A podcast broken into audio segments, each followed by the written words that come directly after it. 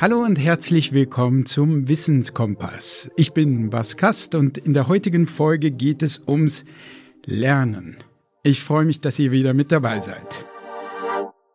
Ja, für viele Menschen bedeutet Lernen Stress und Qualen. In der Schule, für die nächste Arbeit, in der Uni, für die Prüfungen. Das geht alles eher selten mit guten Gefühlen einher. Dabei ist Lernen natürlich viel mehr als nur Vokabeln büffeln oder Hauptstädte aufsagen. Nein, wer lernt, hält sein Gehirn fit, stärkt sein Selbstbewusstsein und entwickelt sich persönlich natürlich auch weiter. Wie man Freude am Lernen entwickeln kann und was die Grundvoraussetzungen dafür sind, darüber spreche ich heute mit Caroline von Saint-Ange. Also ich hoffe, ich spreche das richtig aus, gleich mal fragen. Sie ist Lerncoach und Bildungsaktivistin und hat einen sehr beliebten Instagram-Account mit äh, sage und schreibe also weit mehr als 200.000 Followern. LearnLearning.withCarolyn, auf dem sie Tipps und Strategien vermittelt, wie Lernen mit Spaß und Neugier gelingen kann. Über das Lernen hat sie außerdem dieses Jahr ein sehr erfolgreiches Buch geschrieben, das heißt Alles ist schwer, bevor es leicht ist. Wie Lernen gelingt, ein Spiegel-Bestseller. Und ich habe das Buch zweimal gelesen und hatte wirklich das Gefühl, bei fast jeder Seite zustimmen, nicken zu können und habe Ja gerufen und fand es also wirklich ganz fantastisch. Ich kann das allen empfehlen, besonders Eltern, die mit ihren Kindern lernen möchten und Hausaufgaben machen möchten und dabei ein bisschen weniger Qualen und ein bisschen mehr Spaß haben wollen. Also herzlich willkommen, Caroline. Ich freue mich, dass du da bist. Ganz ja, vielen toll. Dank für die Einladung. Vielleicht mal gleich zu deinem schönen Namen. Caroline von Sankt Ange, könnte man denken, aber es ist Saint-Ange. Saint-Ange, genau. Das heißt Heiliger Engel auf Französisch. Woher kommt das? Bist du halb Französin? Oder? Nee, die Familie meiner Mutter, von der ich auch den Namen habe, die war ursprünglich französisch und das hieß auch früher Delon de Saint-Ange und wurde dann eben irgendwann dann mal zu von und das ist ja, ja. die Herkunft, genau. Ja. Wow, ja, schöner Name. Ich möchte mit dir über das Lernen sprechen, ja, warum Lernen für viele so eine Qual ist und warum es das nicht sein muss. Auch darüber, warum es nicht unbedingt immer nur positiv ist und positive Auswirkungen hat, wenn man ein Kind lobt, weil es schlau ist.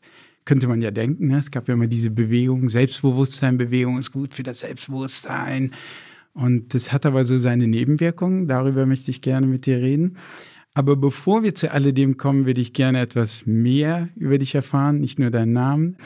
Ich finde es nämlich ziemlich erstaunlich, dass du im Grunde dein ganzes Leben lang Nachhilfeunterricht gegeben hast. Und aus meiner Sicht bist du dafür auch wirklich prädestiniert.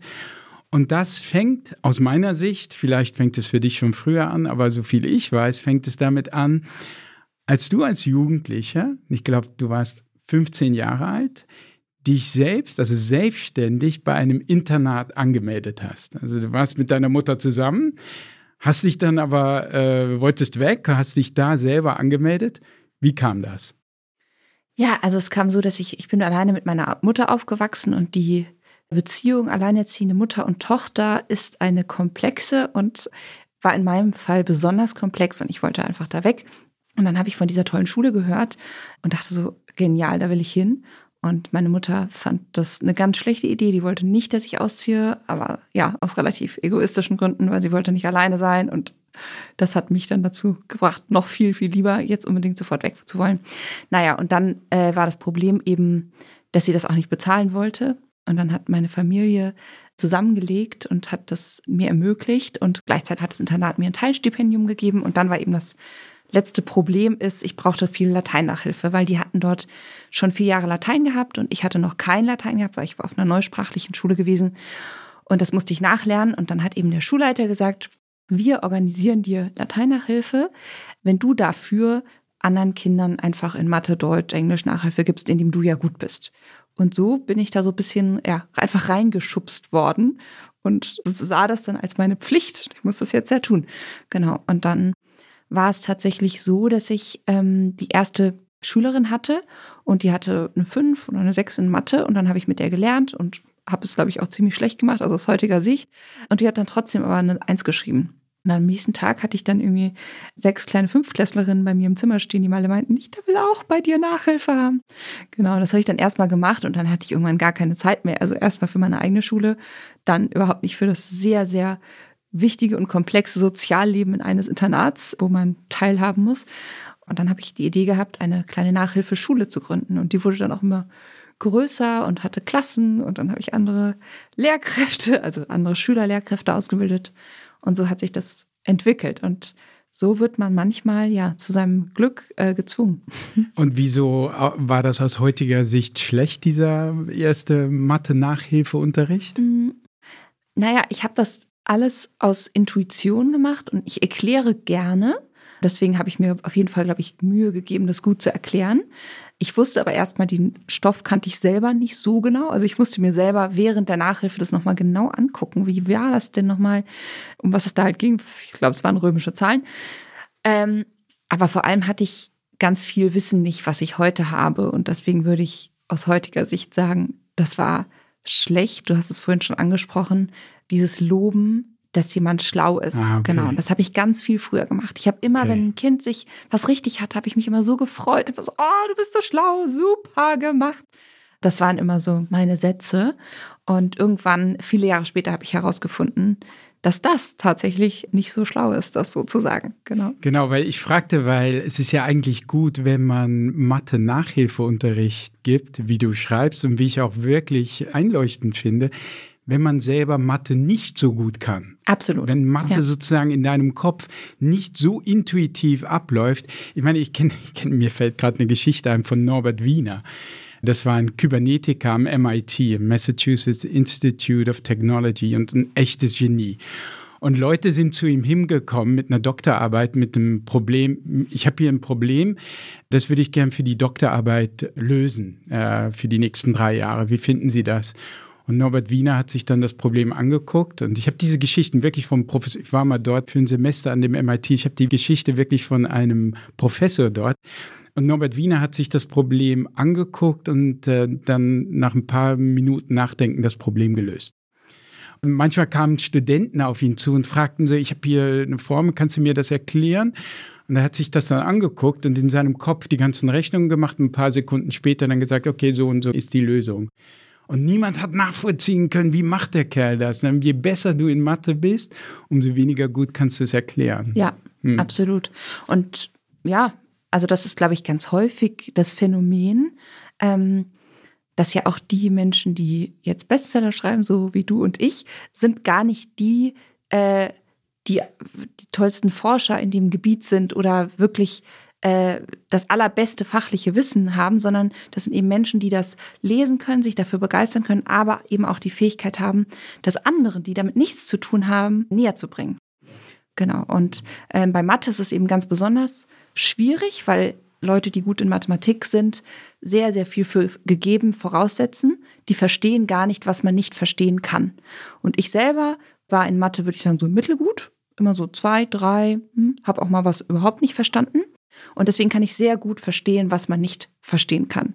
Und heute kann ich die Schulmatte perfekt. Ich habe dir auch viele Jahre jede einzelne Klasse so oft erklärt, dass ich heute noch weiß, was auf Seite 78 steht. Und je tiefer man da reinsteigt und je öfter man das macht, desto besser wird man und desto mehr kennt man eben die ganzen kleinen, vielen Fallen, in die viele Kinder tappen können und wo sie dann stecken bleiben. Und aus denen kann man ihnen dann heraushelfen. Hm, also es ist gut, wenn man selber etwas nicht kann und erarbeiten muss, um dann den Kindern zu helfen, genau. weil du viel mehr Empathie hast auch. Das ist wichtig, Empathie. Deswegen rate ich auch Eltern immer, dass sie nonstop was Neues lernen sollen, damit sie nie vergessen, wie schwierig das eigentlich gerade für ihr Kind ist. Mhm. Weil man sitzt ja so daneben und denkt so, oh, das sind doch nur fünf Sätze, jetzt schreibt es doch mal, oh, jetzt schreibt doch mal ordentlicher und es sind doch nur die zwei Seiten, das wirst du ja wohl schaffen.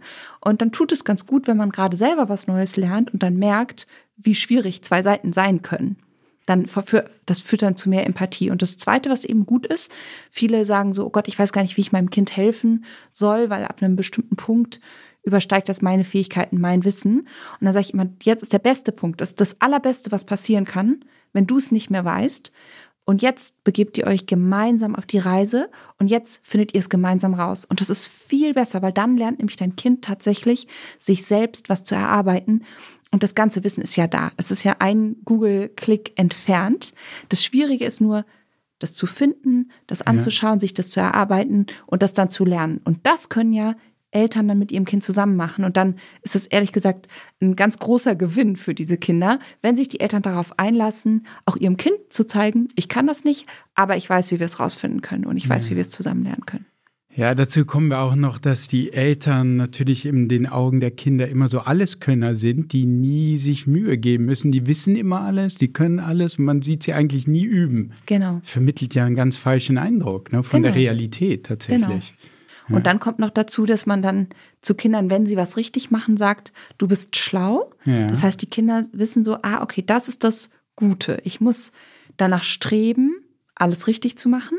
Dann werde ich schlau gefunden. Mhm. Und ja, da kommen wir gleich noch dazu wahrscheinlich. Genau, ähm, dazu, dazu ja. kommen noch. Aber mhm. erstmal, du hast ja, weil das ja auch schon so krass ist, mit 15 diese Nachhilfeschule gegründet und im Grunde zu deiner Berufung gefunden, obwohl dir das selber damals noch gar nicht so klar war. Nee. Im Gegenteil. Absolut, im Gegenteil.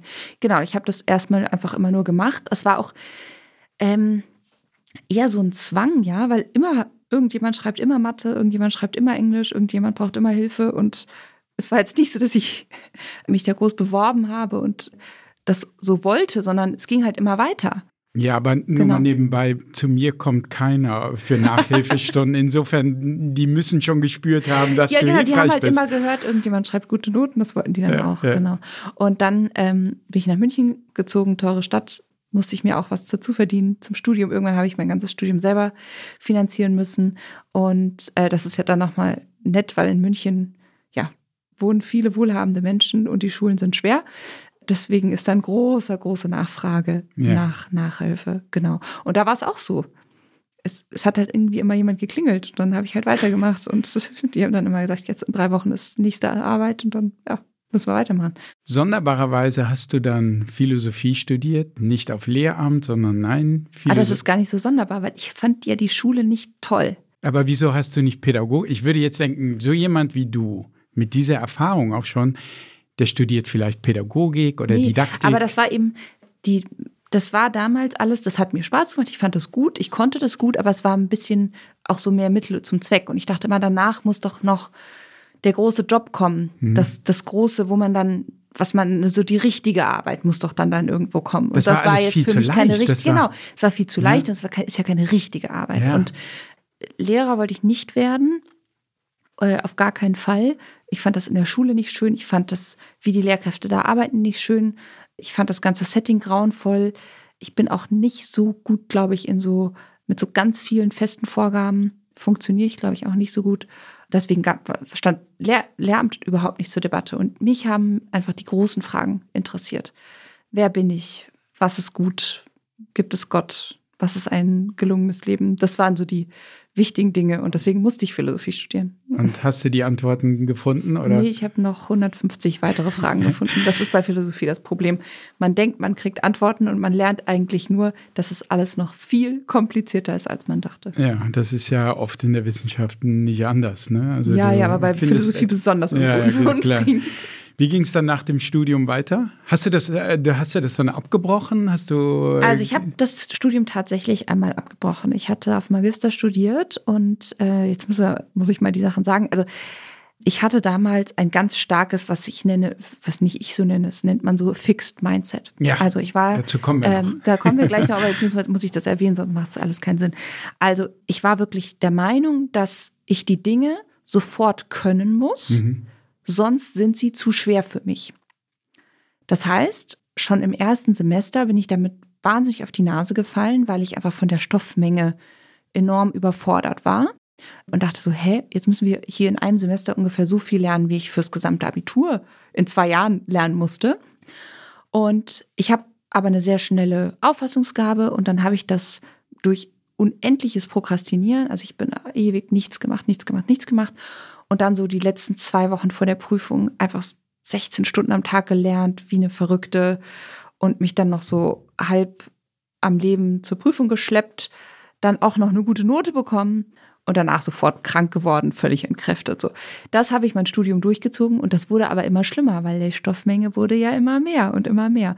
Genau. Mhm. Und dann vor Magister habe ich total kapituliert. Da musste ich dann so viele Arbeiten schreiben und Philosophie ist ja eine ganz zähe Angelegenheit. Ja, da muss man sehr, sehr viele, sehr schwierige Texte lesen und das dauert einfach. Und da ich dieses Fixed Mindset hatte, habe ich immer gedacht, weil mir das schwer fällt, kann ich das nicht. Mhm. Und ich wusste nicht, dass es voll okay ist, dass einem Dinge schwerfallen, sondern dass man dann fängt eigentlich das Lernen erst an. Dann wird es eigentlich erst interessant. Und ich habe immer gedacht, wenn ich irgendwas nicht verstehe, ist es nicht mein Ding. Hegel verstehe ich nicht, lasse ich. So. Ähm, Hegel versteht jetzt, glaube ich, niemand so richtig, aber egal. Auf jeden Fall hatte ich dann aber auch so ein bisschen so eine persönliche Krise und dann habe ich das erstmal gelassen. War auch sehr krank zu der Zeit und dann habe ich das erstmal gelassen. Aber es war auch so eine tiefe, tiefer Zweifel dass ich das eigentlich gar nicht schaffen würde.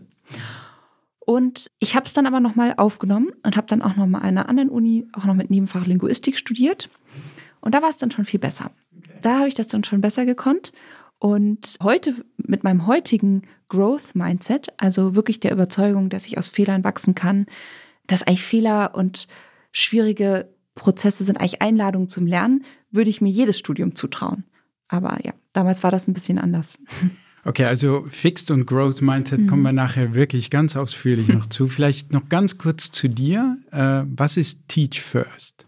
Teach First ist eine wundervolle Organisation, ursprünglich aus Amerika, heißt dort Teach for America. Ist damals entstanden aus der Idee einiger so Ivy League-Absolventen. Die haben gesagt, boah, wir haben jetzt dieses geile Studium hier gemacht, coole Abschlüsse und jetzt gehen wir hier alle an die Wall Street und verdienen ein wahnsinniges Geld.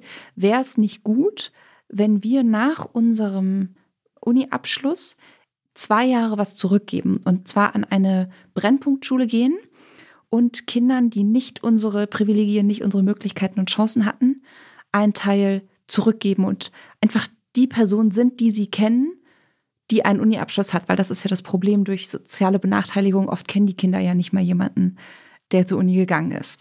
Und das hat sich dort entwickelt, gibt es mittlerweile in über 40 Ländern, richtet sich also eben an Menschen, die einen guten Hochschulabschluss haben.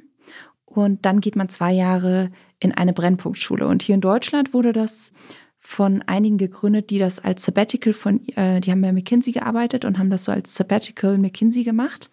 Und ich weiß nicht, ob es von McKinsey kommt oder von Teach for America, aber die haben da sehr, sehr moderne Methoden uns beigebracht. Also man wird dann eben drei Monate vorbereitet auf diesen Schuleinsatz und das ist auf jeden Fall das Gegenteil von verstaubt. Das ist sehr, sehr modern und nah an der Zeit, wie man mit Kindern umgeht, wie man unterrichtet, wie man sich selber sieht. Und das habe ich gemacht hier in Nord, in Nord-Berlin.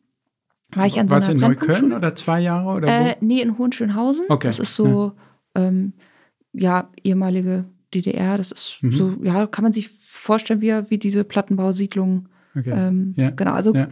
Gar nicht viel Migrationsanteil. Also andere, die bei Teach First waren, waren zum Beispiel in Kreuzberg. Da waren wirklich, manchmal, sie hatten wirklich eine Klasse, wo eigentlich kein Kind äh, also viele konnten gut Deutsch, weil sie vielleicht in Deutschland schon geboren waren, aber kein Kind war wirklich, hatte deutsche Eltern, was jetzt an, an sich natürlich nicht äh, kein Problem ist, aber es waren enorme Herausforderungen durch die Sprache da. Und bei mir in der Schule war das nicht so, da waren eigentlich äh, hauptsächlich deutsche Kinder, aber eben ja sozial sehr benachteiligt. Äh, sehr, sehr viele haben Sozialleistungen bezogen, die Eltern haben oft nicht gearbeitet, hatten selber keine Ausbildung. Viele, viele soziale Probleme, viele waren, wurden ihren Eltern ja, äh, weggenommen, in Anführungszeichen, also haben, sind in so Wohngruppen aufgewachsen und da hat man schon echt heftige Geschichten mhm. erlebt. Ja. Mhm. Da hast du zwei Jahre unterrichtet, mhm, nicht? Genau. Und dann war das vorbei und man mhm. würde eigentlich denken, gerade wieder, so jemand wie du, oder mittlerweile denke ich es nicht mehr, weil du immer wieder gehst, so jemand bleibt eigentlich in der Schule und will weiterhin mit Schülern arbeiten, das hast du nicht gemacht. Ne? Also das ist bei dem Teach First, man ist jetzt danach nicht Lehrer. Also ja, viele okay. machen danach Quereinstieg. Das ist eh sowieso begrenzt auf begrenzt, diese zwei Jahre genau. und danach, und danach hast du dann wieder du, Nachhilfeunterricht ge äh, Nee, das habe ich jetzt nicht, aber okay. ähm, also viele werden danach tatsächlich versuchen den Quereinstieg, aber der ist mhm. ja in Deutschland leider sehr komplex, also obwohl wir so einen enormen Lehrermangel haben, äh, wird es ja sehr schwer gemacht und Leute müssen dann unbedingt noch ein weiteres Fach studieren. Das heißt, die sind dann teilweise noch fünf Jahre in der Ausbildung, was, was natürlich wirklich schade ist. äh, dass es einem da nicht leichter gemacht wird. Aber auch nach der Erfahrung dort an der Schule, ich würde gerne irgendwann an der Schule arbeiten, aber gerne mit Menschen, die ja ein bisschen mehr like-minded sind. Ich bin da schon sehr, sehr gegen den Strom geschwommen und es war sehr, sehr anstrengend. Hm, die wollten von deinen innovativen Ideen, Nichts wie man wissen. lernen, nee, ich bin da so begeistert. Spaß machen kann. Oh, ich bin da so begeistert wissen. hingekommen ja? und war so voller und, Freude. Und entgeistert und, wieder gegangen, oder? Und der erste Tag schon war so, okay, krass. Ich war hm. richtig geschockt, ja. Hm.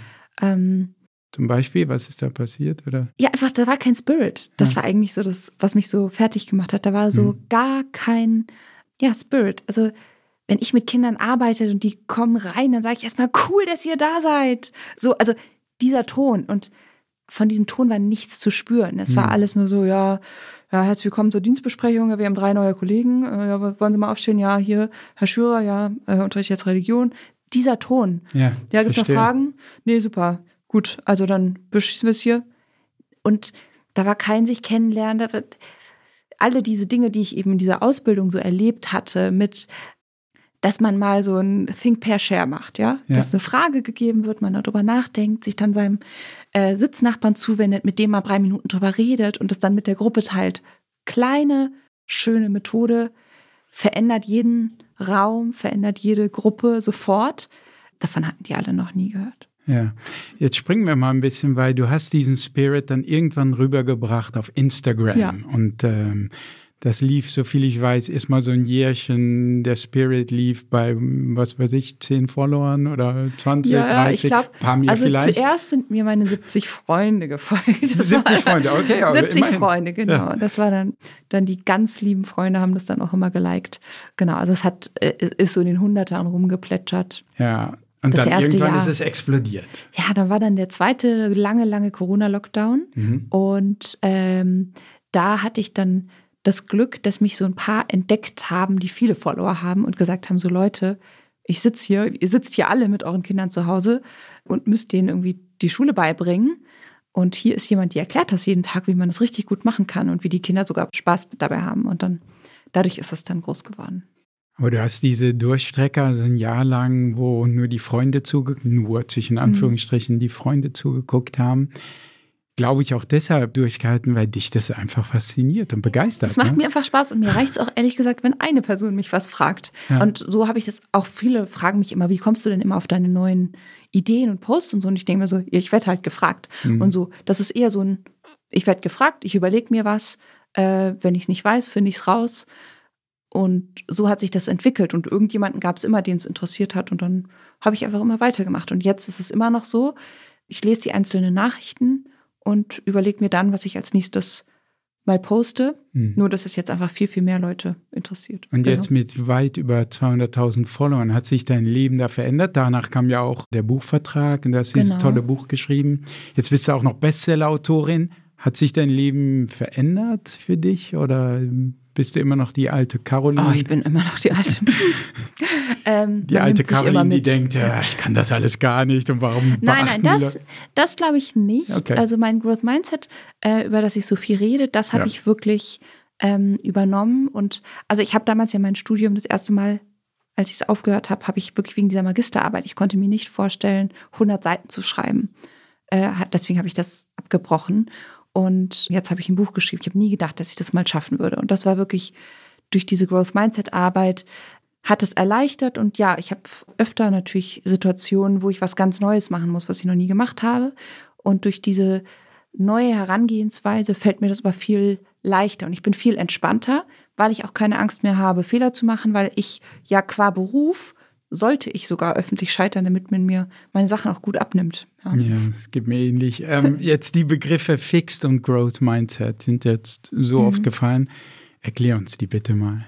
Also es ist, beruht auf einer Beobachtung von der amerikanischen Psychologin Carol Dweck.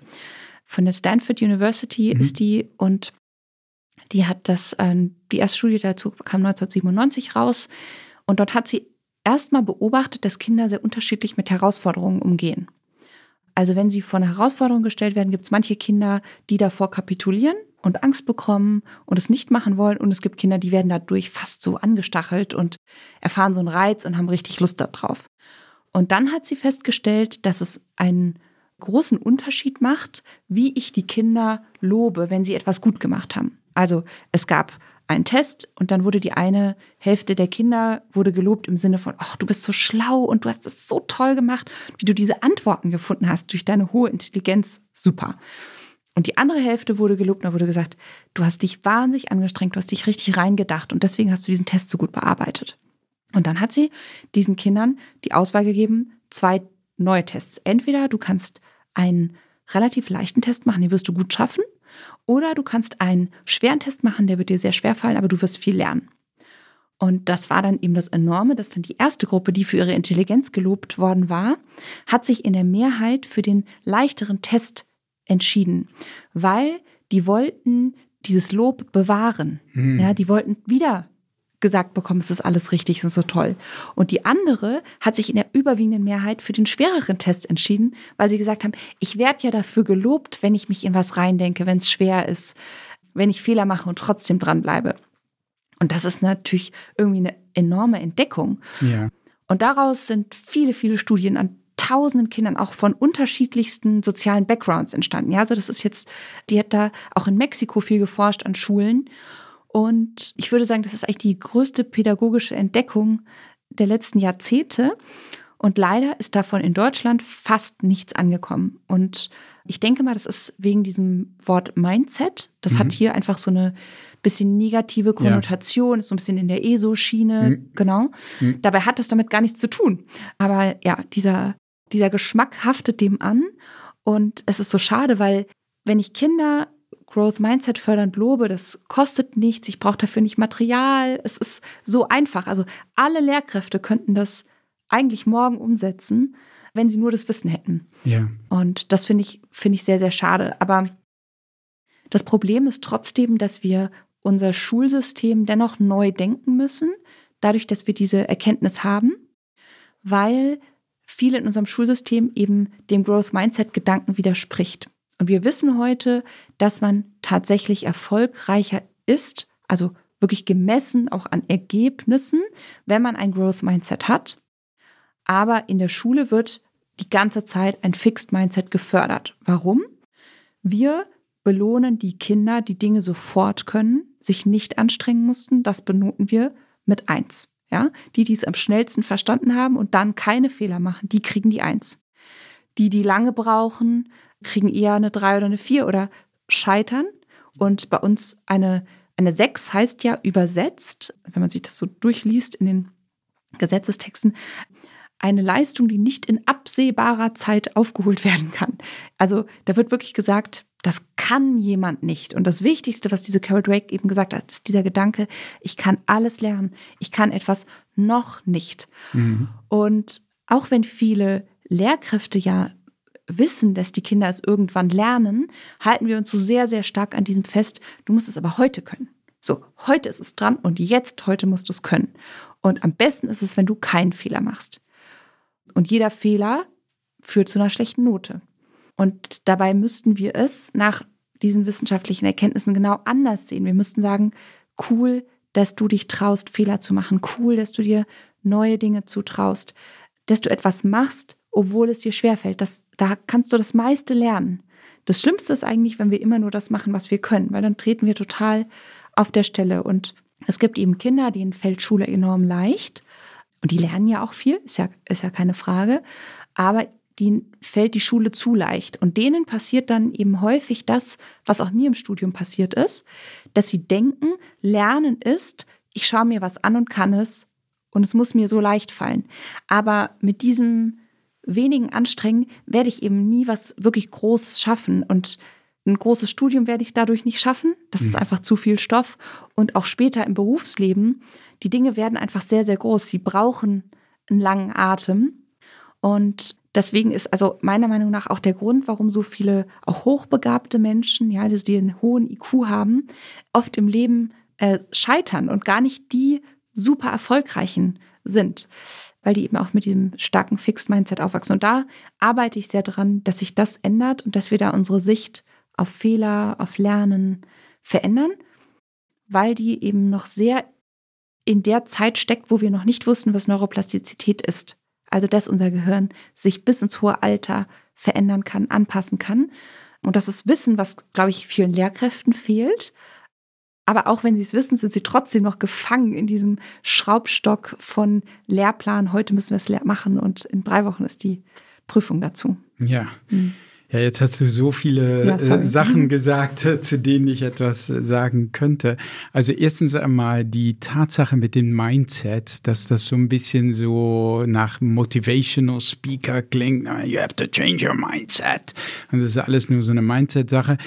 Ich habe hier so eine Nature-Studie, das sehen jetzt, äh, das hört man bei Audio, wird man nicht sehen. Ich halte sie hier hoch und zeige hier eine Nature-Studie. Also Nature gehört mit anderen Fachjournalen, Wissenschaftsmagazinen wie Science und Cell wirklich zu den angesehensten in der, in der Wissenschaft. Und da sieht man auch solche Studien. Ich kann vielleicht nachher nochmal auf diese Studie eingehen. Aber ich wollte noch etwas sagen, ähm, weil du sagst, das wird in der Schule auch so ein Fixed Mindset tendenziell gefördert. Ich glaube, dass das Problem noch viel tiefgreifender ist und du hast es im Grunde schon angesprochen oder wir, als du gesagt hast, Eltern sind so Alleskönner, ne? oder ich habe es gesagt, dass die Alleskönner sind, die man nie üben sieht. Das geht noch weiter. Wenn wir jetzt zum Beispiel Profi-Musiker oder Profi Athleten sehen oder irgendjemanden Tänzer, ist typisch. Tänzer wäre, glaube ich, eines der besten Beispiele. Das sieht alles ja sehr unangestrengt aus. Es soll leicht aussehen. Aber wir wissen alle, was für eine wahnsinnige Übung dahinter steckt. Aber diese Übung wird versteckt. Die Übung wollen wir nicht sehen. Die Anstrengung wollen wir nicht sehen. Das Scheitern wollen wir nicht sehen. Wie die sich abquälen, wollen wir nicht sehen. Wir wollen dieses mühelose, diese mühelose Performance sehen. Und tendenziell werden ja Kinder, wenn sie viel mit Erwachsenen zusammen sind, mit Alleskönnern konfrontiert, die alles mühelos können, alles mühelos wissen. Die müssen nie nachgucken, wenn man eine Frage stellt. Sonderbarerweise wissen die alles. Die müssen nie mal nachgucken und nie was lernen und können alles. Also mein Sohn sieht mich im Grunde nie wirklich angestrengt arbeiten. Ab und zu kommt er mal vorbei und dann sitze ich vielleicht am Computer. Aber das sieht jetzt auch nicht so angestrengt aus. Außer ich mache vielleicht einen Workout. Da sieht er wirklich, okay, für die für, für seine Fitness muss er offenbar ab und zu mal Gewichte heben oder joggen gehen oder so. Aber ansonsten sieht er das nicht. Also in, insofern meine Frage, da hast du vielleicht Erfahrungswerte, wachsen die allermeisten von uns, da wir ja in dieser Kultur aufwachsen, mit diesen Erfahrungen aufwachsen, mit einem Fixed Mindset auf? Ist das so ein bisschen die Standardeinstellung kulturell geprägt oder was? Gibt, ja. ist es so 50-50? Was ist so deine Erfahrung bei den Kindern? Ich würde sagen, ja, 50-50 und viele sind auch in der Mitte. Also es ist nicht so, dass man ein nur Growth eines oder nur hat, das andere genau, sondern ja, es, Ist, es ist ein Spektrum ja. und auch je nachdem, um welches Thema es geht, ist man auch vielleicht an einem unterschiedlichen Punkt, ja. Ah, genau, und je also nachdem, also, ob es um den Intellekt geht oder um die genau, musischen Fähigkeiten. Ganz genau. Und ja. also jetzt jemand, der zum Beispiel gut kochen kann, der wird im Zweifel jetzt nicht davor zurückschrecken, ein Menü von einem Drei-Sterne-Koch zu kochen, weil ja. er sagt, das kriege ich schon irgendwie hin, das habe ich doch immer schon hinbekommen, weil das liegt mir ja auch, ich bringe da ja irgendwie so auch eine Fähigkeit mit, können wir gleich nochmal drüber reden. Und dann gibt es andere Sachen, wo man sagt, oh Gott, das kann ich nicht. Mhm. Ja, also ich persönlich zum Beispiel habe eine enorme Abneigung gegen jedes Formular vom Finanzamt. Und wenn ich diese Sachen da schon lese, dann sage ich aber, das kann ich nicht, das kann ich nicht verstehen. Ja.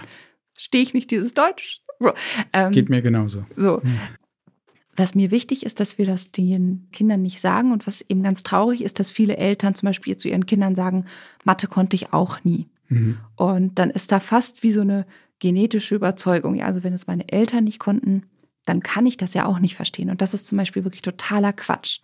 Also ähm, selbst Kinder mit Dyskalkulie, wenn die an einen guten Dyskalkulie-Therapeuten geraten, können Mathe lernen. Mhm. Und jemand, der nicht Dyskalkulie hat, kann Mathe dreimal lernen. Also auf jeden Fall.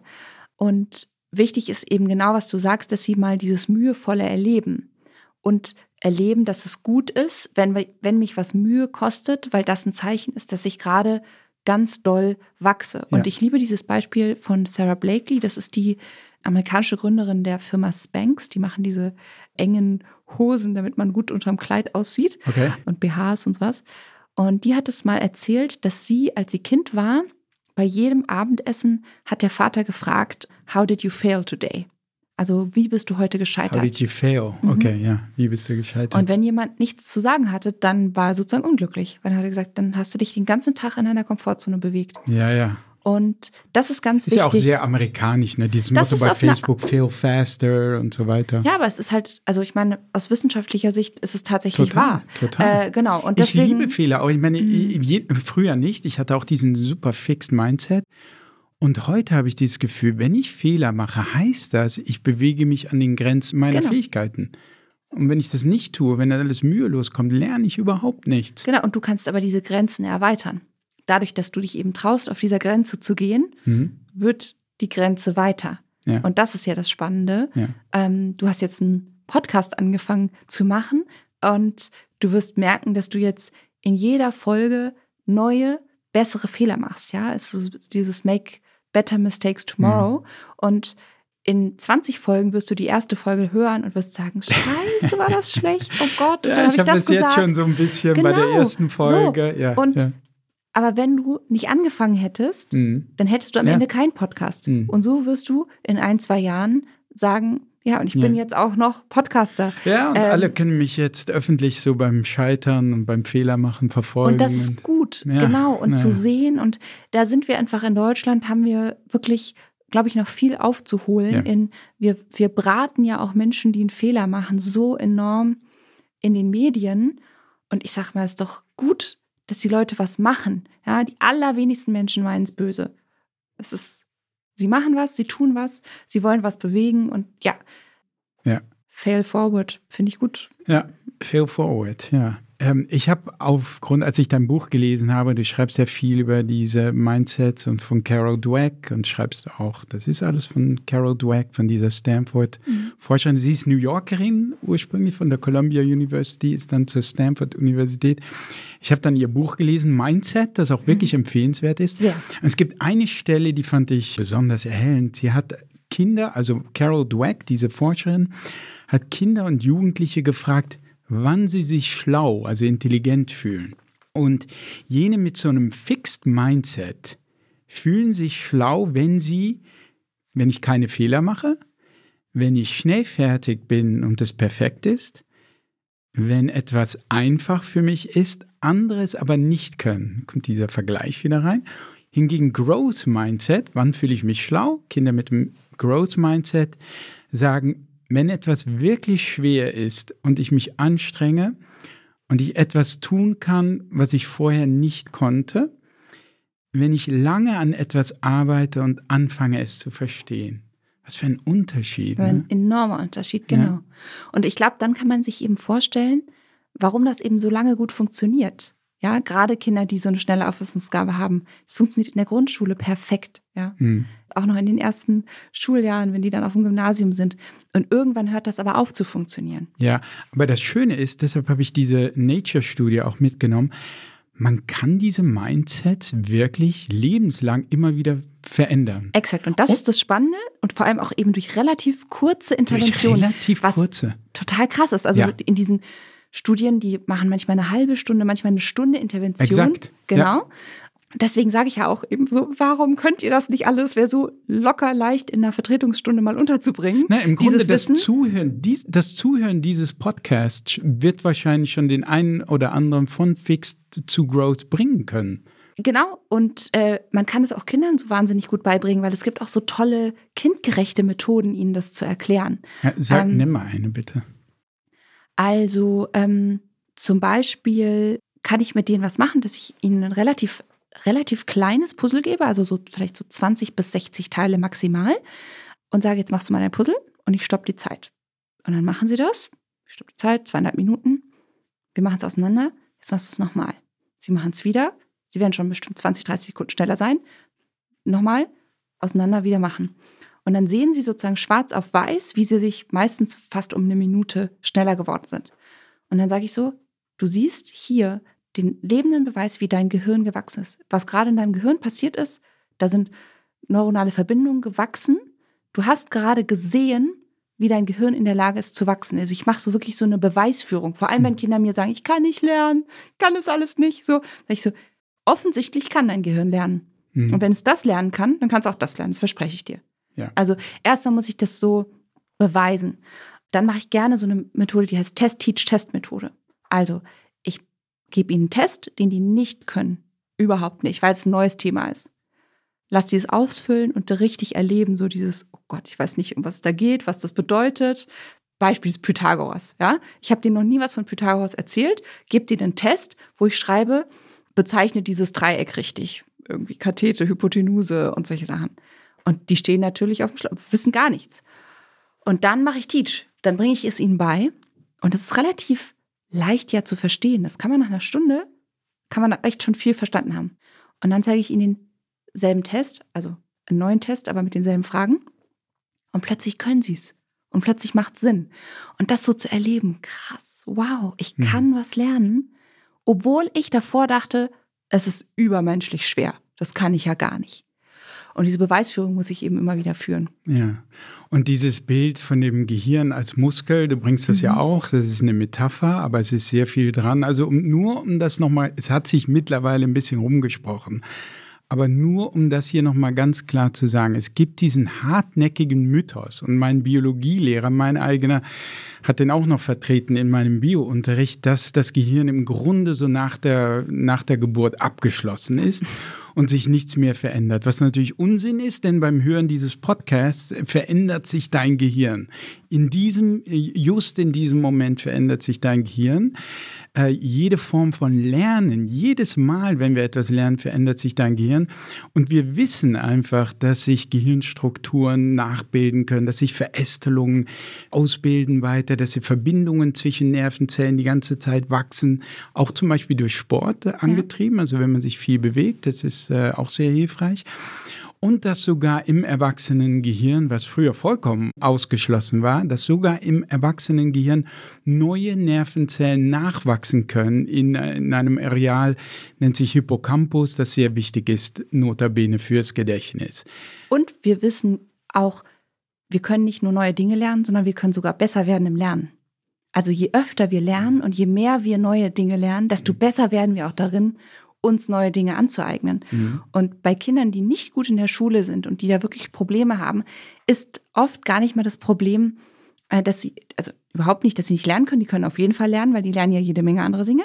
Also ich sage immer Eltern, kann dein Kind Pokémon-Karten auswendig? Und dann sagen die irgendwie so, ja, Pokémon kann er komplett. Ja, oder wenn mir jemand sagt, oh, die hat irgendwie vier Fünfen, aber Harry Potter kann sie von A bis Z auswendig. Sage ich immer, sie kann lernen. Ja. Wenn sie Harry Potter lernen kann, kann sie auch Mathe lernen. Versprochen. Tausende so. von Synapsen meines Tausende Sohns sind mit Pokémon-Informationen beschäftigt. Genau, und deswegen ganz offensichtlich ist es nicht eine Frage des Könnens, sondern es ist eine Frage der Motivation und des Tuns. Absolut, ja. Sie tun es nicht. Und warum tun sie es nicht? Weil sie Angst haben. Weil, wenn ich der Meinung bin, ich werde schlau gefunden, wenn ich etwas richtig habe. Und dann erlebe ich aber, wenn ich lerne, da sind die Dinge oft falsch. Hm? Mhm. Dann will ich das nicht machen. Das ist eine ganz klare Schamfrage. Ich will bewahren, dass ich schlau gefunden werde. Und weil ja die anderen auch nicht öffentlich scheitern, will ich auch nicht öffentlich scheitern. Und deswegen beschäftige ich mich gar nicht erst damit. Und gerade wenn Kinder Fehler immer wieder neu machen, dann beschäftigen sie sich ja nicht mit dem Fehler. Also ich kann ihn dann hundertmal anstreichen, die werden den nicht anschauen, weil das mit Scham behaftet ist. Da kommt die in Deutscharbeit zurück, da ist wieder alles rot, die wird zugeklappt, in den Rucksack, verschämt den Eltern gegeben, die sagen hoffentlich nichts Schlimmes und dann wird sie wieder abgegeben. Da wird sich nicht mit den Fehlern beschäftigt, mhm. weil eben Fehler als etwas Negatives gesehen werden. Und sobald ich das umdrehe und sobald ich wirklich ein Growth Mindset lebe, kann ich sagen, ich finde das so cool, diese Arbeit. Du hast da so viel gemacht. Und an den Fehlern sehe ich, du bist da noch nicht auf sicherem Terrain und du hast es trotzdem gemacht. Und jetzt schauen wir uns mal an, was du für gute Fehler gemacht hast und was man daraus Tolles lernen kann. Weil ganz oft sind Fehler ja sehr, sehr schlau, weil sie uns nämlich darauf hindeuten, wo das Kind eigentlich schon Wissen erlangt hat, aber noch genau einmal falsch abgebogen ist. Das heißt, ich kann die da dann perfekt an der Stelle nochmal auf die richtige Bahn lenken. Aber nur, wenn ich bereit bin, mich wirklich mit diesem Fehler zu beschäftigen. Und deswegen sage ich immer, geiler Fehler, daraus können wir so viel lernen. Cool, dass du den gemacht hast. Ja, ist auch wichtig, glaube ich, dass äh, man als Eltern immer wieder offenlegt, wie viele Fehler man selber macht. Ne? Unbedingt. Weil, zum Beispiel mein Vater, nur um das noch einzuflechten, mein Vater war, der hielt sich für, für, für einen super cooler, coolen Typen und das, teils war er das auch.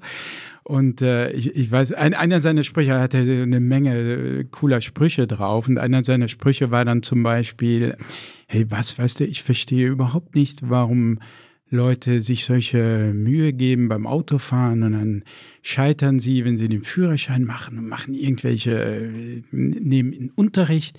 Ich verstehe das gar nicht. Ich habe mich in ein Auto reingesetzt und bin losgefahren. Und mein, mein Vater hat nie Fehler gemacht. Das also, er war so, er konnte immer alles, er hat sich ins Auto gesetzt, konnte losfahren. Und ich weiß noch, wie ich selber, ich war in Kalifornien als Schüler und da konnte man ähm, mit 15 schon eine, mhm. äh, eine, eine Führerscheinprüfung machen und ich bin beim ersten Mal durchgefallen. Notabene mit meinem Vater, der mich besucht hat.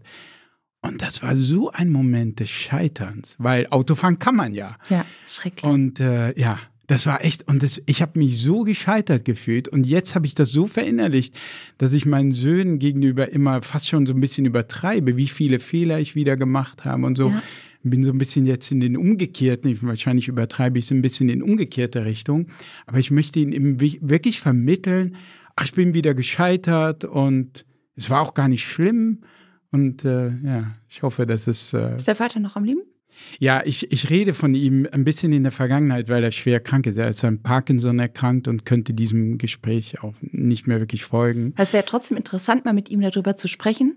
Ja. Ähm, ob er, wie er das heute sieht. Ja, oder? und ob hm. er vielleicht sagen würde, ja, ich, ich habe dir das so vorgemacht, dass ich der große Tolle bin. Mhm. Aber ehrlich, ich habe ja vor dir auch versteckt, was ich ja eben alles nicht kann. Ja, ja. Also dein Vater kann ganz offensichtlich nicht alles. Und äh, er hat natürlich dafür Sag gesorgt. Das nicht. er hat natürlich dafür gesorgt, dass du das auch nicht erlebst. Ja. Und das ist so schade, ja. weil man eben dann auch in seinen, in seinen engen Grenzen sein Leben lang bleibt. Und bei vielen fällt es nicht auf, weil die eben so viele Dinge haben, die ihnen relativ schnell gut gelungen sind, dass es nicht auffällt. Aber ich finde es immer eine gute Frage, wenn man sich mal überlegt, in was bin ich gut und in was bin ich schlecht. Also ich frage jetzt mal dich, in was bist du gut? Ich denke, was ich gut kann, hat ein bisschen mit einer Schwäche zu tun, tatsächlich, die anspielt auf das, was wir über Mathe geredet haben. Wenn du darin nicht gut bist, kannst du es anderen gut erklären.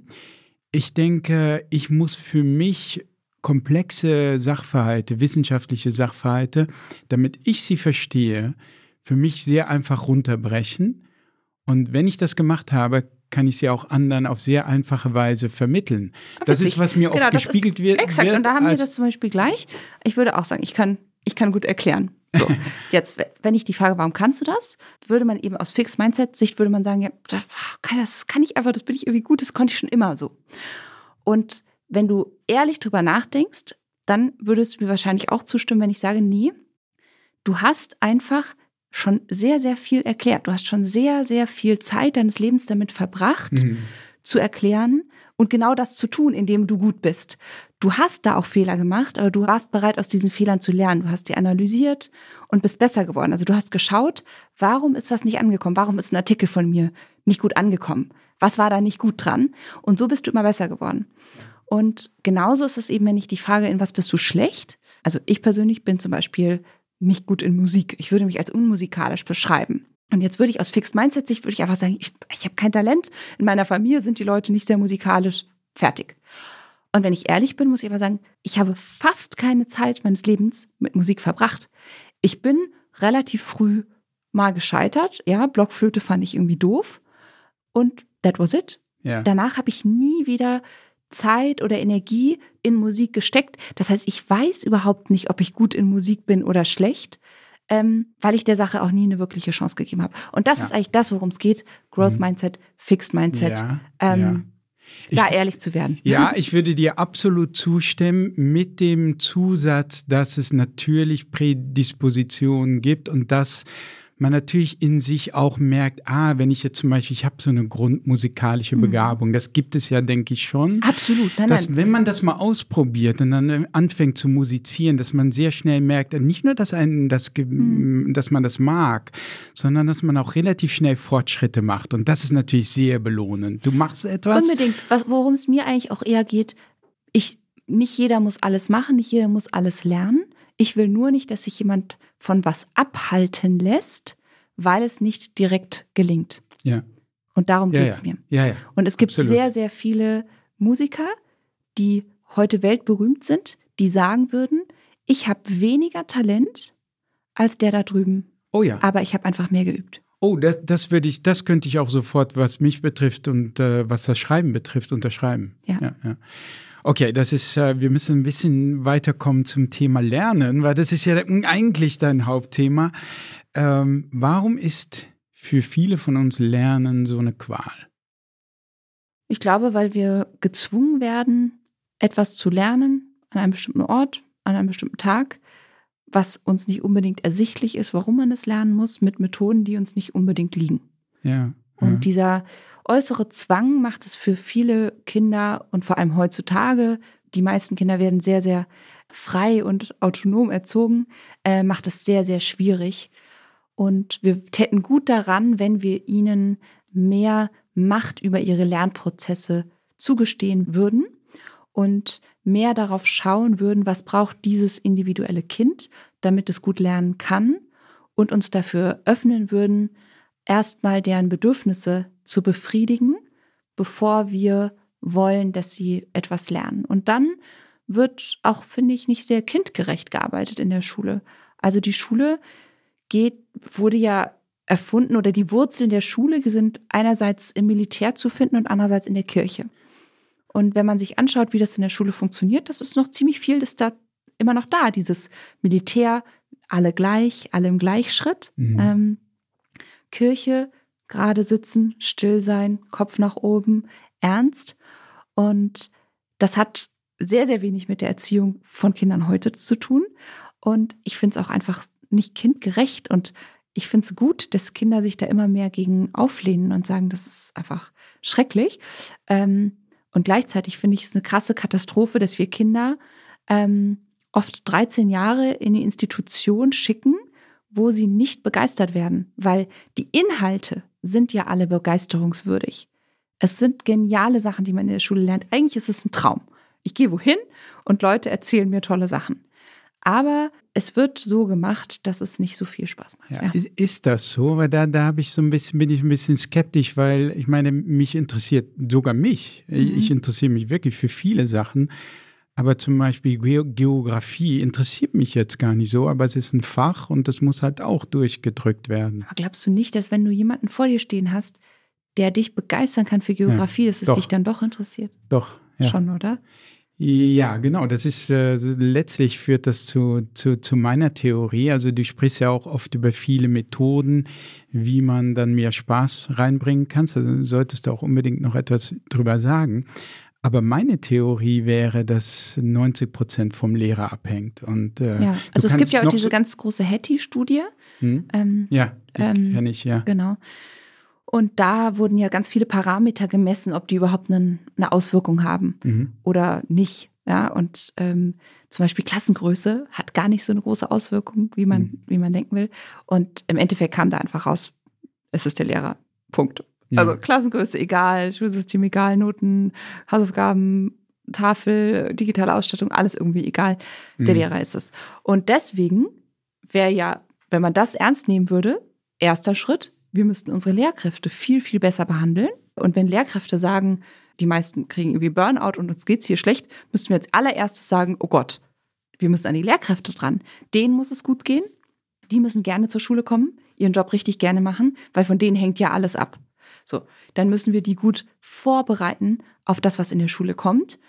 Sehr, sehr, sehr viele Lehrkräfte fühlen sich total überfordert. Ein Drittel der Referendare oder der neuen Lehrkräfte hört wieder auf in den ersten fünf Jahren, weil sie es so schrecklich finden an der Schule und sagen, das kann ich mir nicht vorstellen, mein Leben lang zu machen. Mhm. Das ist ja eine Vollkatastrophe. Also daraus könnte man eigentlich schon mal sehr viel ableiten. Wird aber leider nicht gemacht. Stattdessen äh, wird irgendwie gesagt, die dürfen weniger Teilzeit machen, weil wir haben Lehrermangel und dann wollen wir den irgendwie dadurch auffüllen, dass wir Lehrkräfte, die ganz bewusst in Teilzeit gegangen sind, zwingen, in Vollzeit zu arbeiten. Ja.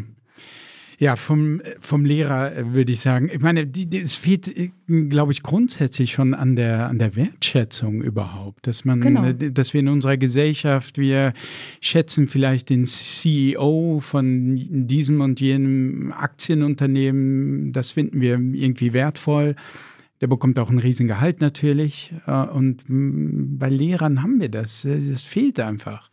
Absolut. Und, und dabei geht es um unsere Zukunft. Ja? Es, es geht, geht um, um unsere Zukunft. Kinder. Es geht um wirklich die wertvollste Ressource überhaupt, wenn man, wenn man es als Ressource ja. bezeichnen möchte. Und ja, ich würde echt so ähm, gerne so ein verpflichtendes bitter. Schulpraktikum für alle Menschen mal machen, dass sie sich das mal zwei Wochen angucken und dann sollen sie mir sagen, dass Lehrer so ein einfacher Job ist. Ja. Äh, wenn sie mal einmal vor so einer Klasse mit 28, 14-Jährigen gestanden haben oh ja. und denen irgendwas noch mitgeteilt haben.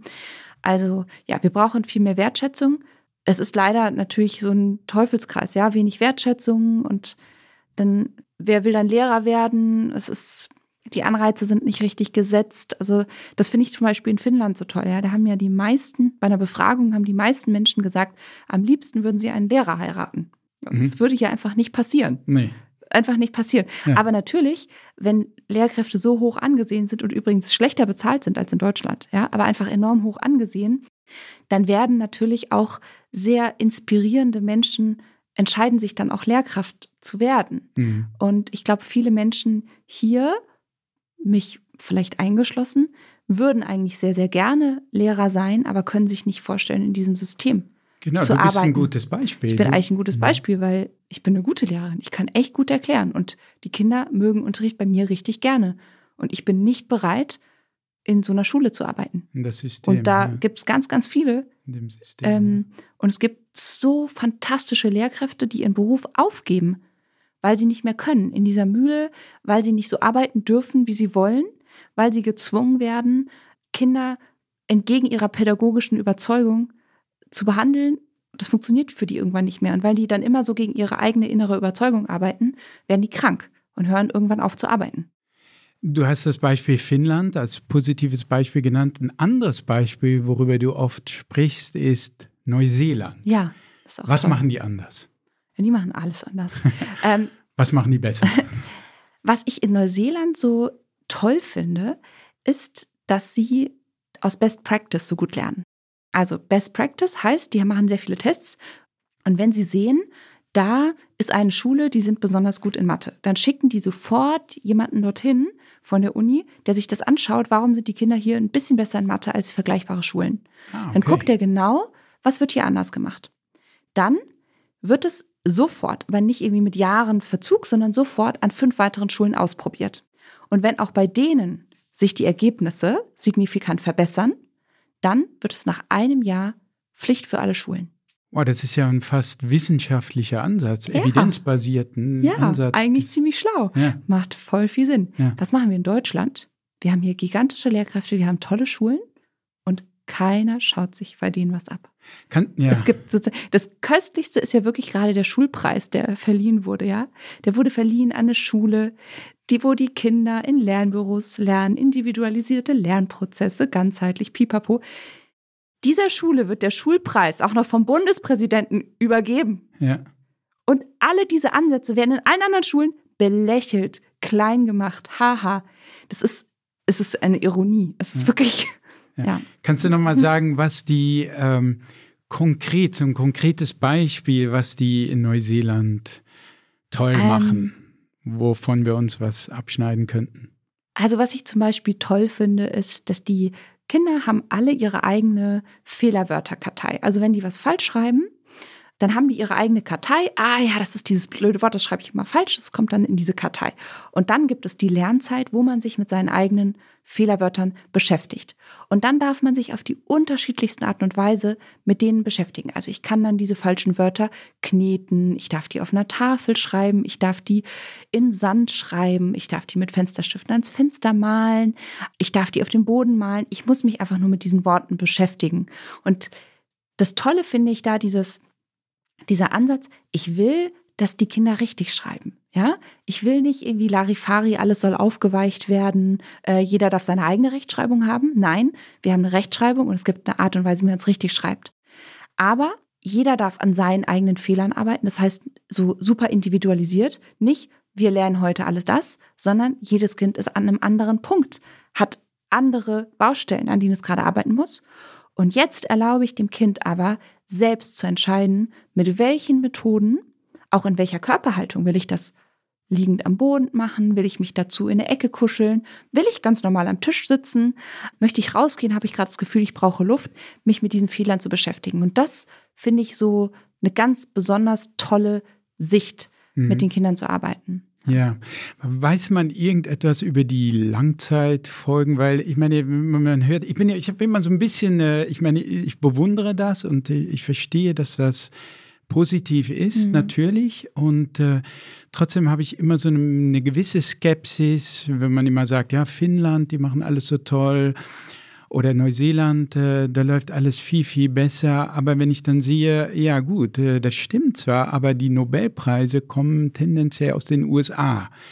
Ähm, aber also, nicht nur, das geht, und mhm. könnte man also denken, Growth Mindset was übrigens ist in in USA an jeder Schule Standard. Ja, ja, an okay. jeder Schule. Okay. Also im gesamten ja. angelsächsischen Raum würde ich sagen, gibt es keinen einzigen Lehrer, der noch nie von Growth Mindset gehört hat. Hier in Deutschland würde ich sagen, hat die Minderheit überhaupt jemals was davon gehört. Ja, ja, also da, okay. die arbeiten mhm.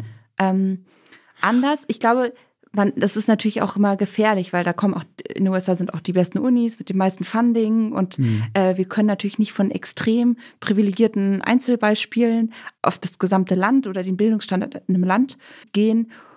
Und wenn man sich so Vergleichstests, so PISA gibt auch noch andere anschaut, da sind wir ja auf jeden Fall nicht so weit vorne mehr dabei. Ähm, Aber da ist, glaube ich, die USA sehr. auch nicht so spitze, oder? Nee, genau. Nee, weil die, ja, das Problem ist natürlich, weil die USA hat eben auch diesen ganz, ganz großen Teil enormer sozial benachteiligter ja. Kinder, hm. die an schrecklichen Schulen sind, wo man gar nichts ja, lernt. Ja, so. Das heißt, sie haben das heißt, die haben die Exzellenz und dann haben exakt, sie ein paar Spitzenleute. Genau.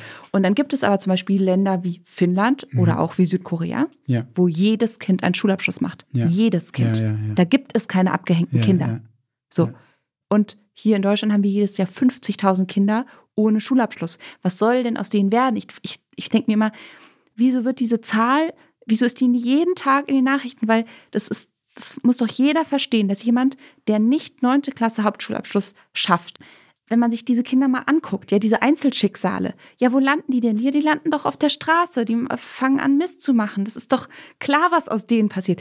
Ja, schön, ein paar schaffen dann noch über irgendwie zweiten, dritten Bildungsweg den Schulabschluss. Das ist doch ein Problem. Ich muss doch eigentlich alles dafür tun, dass die innerhalb der ersten neun Jahre das schaffen, einen ordentlichen Schulabschluss zu finden und jemanden haben, der, wenn das nicht die Eltern sind, dann brauchen die halt jemand anderen, der ihnen hilft, dann in der Ausbildung zu finden. Und in Deutschland gibt es aber nicht. Die Lehrkräfte sind total überfordert damit. Die können das nicht leisten. Die Eltern machen es nicht. Und dann sind wir irgendwie angewiesen auf private Organisationen wie Teach First oder Joblinge oder das sind alles von privaten Firmen gefundete Firmen, die dann wirklich so Tropfen auf sehr, sehr heiße Steine tropfen lassen. Übrigens in den USA ist mir noch eingefallen, also die beiden Google-Gründer Sergey Brin und Larry Page waren an der Montessori-Schule. Mhm. Und, äh, meinen, ihre Kreativität sei nicht zuletzt auch diesem Montessori-System mhm. zu verdanken. Wie stehst du dazu? Was, wie? Also ich glaube, Montessori an sich, Maria Montessori und ihr Ansatz ist fantastisch und super, super toll es ist auch sehr von der Schule abhängig, okay. wie, es, wie es gelebt auch wird. Wieder, ja. Genau. Mir persönlich, ich finde es manchmal ein Ticken zu frei. Mhm. Und ich bin schon auch dafür, dass man ein Kind ein bisschen in was reinschubsen kann. Und man muss nicht immer auf was Lust haben, sondern ich kann auch mit, ja, ein bisschen Kitzel, ein bisschen leichten Druck dafür, ein Kind dazu was zu bringen. Und dann später ist es mir eigentlich auch sehr dankbar, dass es das gemacht hat. Ah, okay, ja? das ist schön, dass du das sagst, weil man bekommt viel den Eindruck von dir, das muss alles Spaß machen und das macht doch alles Spaß. Aber das muss gar nicht so sein. Nee, gar nicht. Also ich mache es ehrlich gesagt anders. Ich sage, du darfst über das Wann, über das Wo und das Wie entscheiden, aber ich entscheide über das Ob. Ich entscheide, ob gelernt wird. Mhm. So.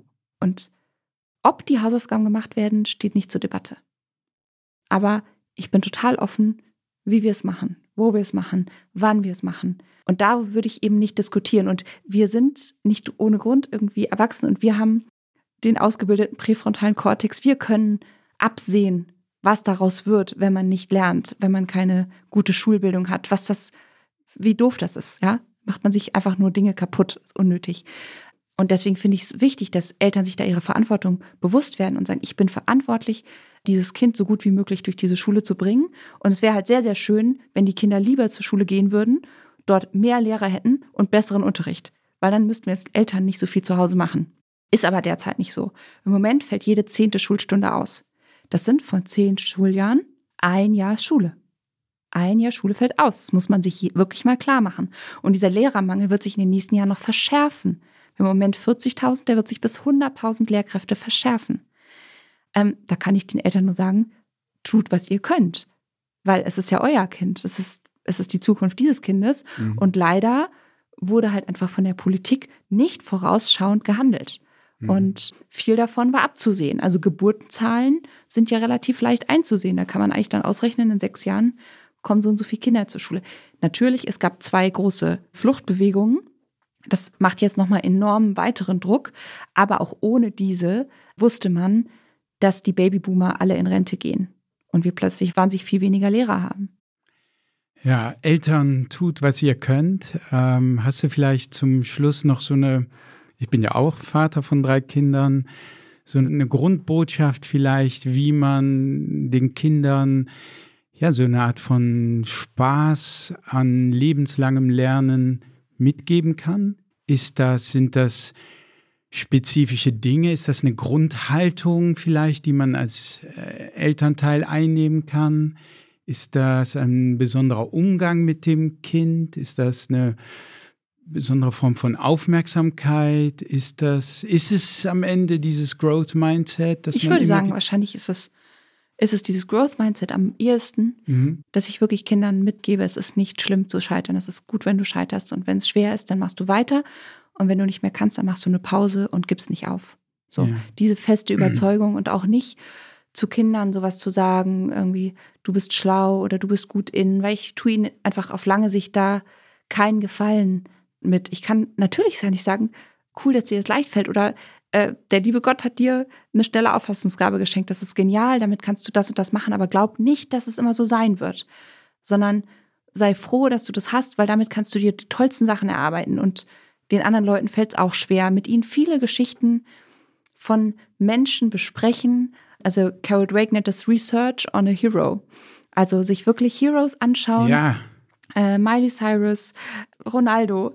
Und man sieht eben nur diesen, diesen Glanz und das Tolle und was die alles können und die, wie du gesagt hast, diese Mühelosigkeit mhm. und sich viel damit beschäftigen, wie war eigentlich der Weg dahin. Und der war sehr steinig und hatte enorm viel Übung gebraucht und ja. sehr, sehr viel wieder aufstehen. Und es gibt da so tolle Videos, wirklich von einem Gewichtheber, gibt es so ein geniales Video von den verschiedenen Olympischen Spielen und wie er bei den einen Olympischen Spielen das Gewicht nicht hochkriegt, ja, und ja. scheitert. Bei den nächsten vier Jahre später, ich meine, er hat vier Jahre trainiert, wieder nicht hochkriegt und scheitert. Ja. Und dann, acht Jahre später, kriegt das plötzlich hoch und hat die Goldmedaille. Und wie viele Menschen hätten nach den ersten Olympischen Spielen aufgehört und hätten gesagt, kann ich nicht, ich lasse es. Ja. So. Der hat noch acht Jahre weitergemacht. Acht Jahre. Nein, aber ich finde die Übung, die du vorschlägst, fantastisch, weil sie ist ganz einfach und wahrscheinlich findet auch sie nicht in der Schule statt. Du fragst deinem Kind, wer ist dein Held? Genau. Und vielleicht ist es Ronaldo oder wer auch immer. Und dann fragst du oder äh, gibst ihm im Grunde die Aufgabe, recherchier mal, wie genau. ist er zu dieser Fähigkeit, zu dieser phänomenalen Fähigkeit gekommen? Ja. Wie ist er so geworden? Und fiel ihm das immer alles leicht? Und dann entdeckt es selber bei der Recherche, wow, der ist immer wieder gescheitert, der hat geübt bis zum Umfallen, der ist immer wieder auf den Basketballcourt gegangen. Ich glaube, wie heißt der, der Mike, äh, Michael Jordan oder so, mhm. ne, der immer wieder gescheitert ja. ist, der nicht angenommen wurde bei Highschool Basketball und der dann immer wieder hingegangen ist und immer wieder geworfen hat ne, ja. ne, und dann zum ja, weltweit besten Basketballspieler ja. wurde. Solche Geschichten selber zu recherchieren und zu entdecken als Kind, das öffnet einem natürlich die Augen. Ne? Ja. ja. Ja, super schönes Beispiel. Mhm. Ich könnte noch stundenlang weiterreden. Vielleicht machen wir, machen wir noch mal eine Fortsetzung. Ähm, ja, vielen Dank, Caroline, dass du da warst. Das war echt ganz toll. Vielen Dank für die Einladung. Ja, das war es leider auch schon wieder mit der heutigen Folge. Schön, dass ihr mit dabei wart. Weitere Infos von Caroline von Saint-Ange und ihrem Buch, ihrem sehr empfehlenswerten äh, Buch, findet ihr in den Show Notes, ebenso wie Links zu meiner Webseite. Also die sind alle in den Show Notes. Äh, da posten wir auch Studien rein. Also wenn ich zum Beispiel über eine Nature-Studie, wie ich, ich habe jetzt ganz kurz in diese Nature-Studie erwähnt, die posten wir da auch rein. Die kann man auch in diesem Fall auch frei downloaden und man kann sich die Studie wirklich ansehen über dieses Growth Mindset zum Beispiel. Ja, und wenn ihr noch mehr zum Thema Lernen erfahren wollt, dann hört doch am Montag wieder rein beim Faktensnack. Die nächste lange Podcast-Folge erscheint in genau einer Woche. Immer donnerstags habe ich hier einen Gast bei mir und nächste Woche könnt ihr euch auf den Neurowissenschaftler und Gesundheitsforscher Professor Dr. Tobias Ech freuen, mit dem ich unter anderem über das Thema Selbstheilung sprechen werde. Bis dahin wünsche ich euch ein schönes Wochenende. Euer Bass.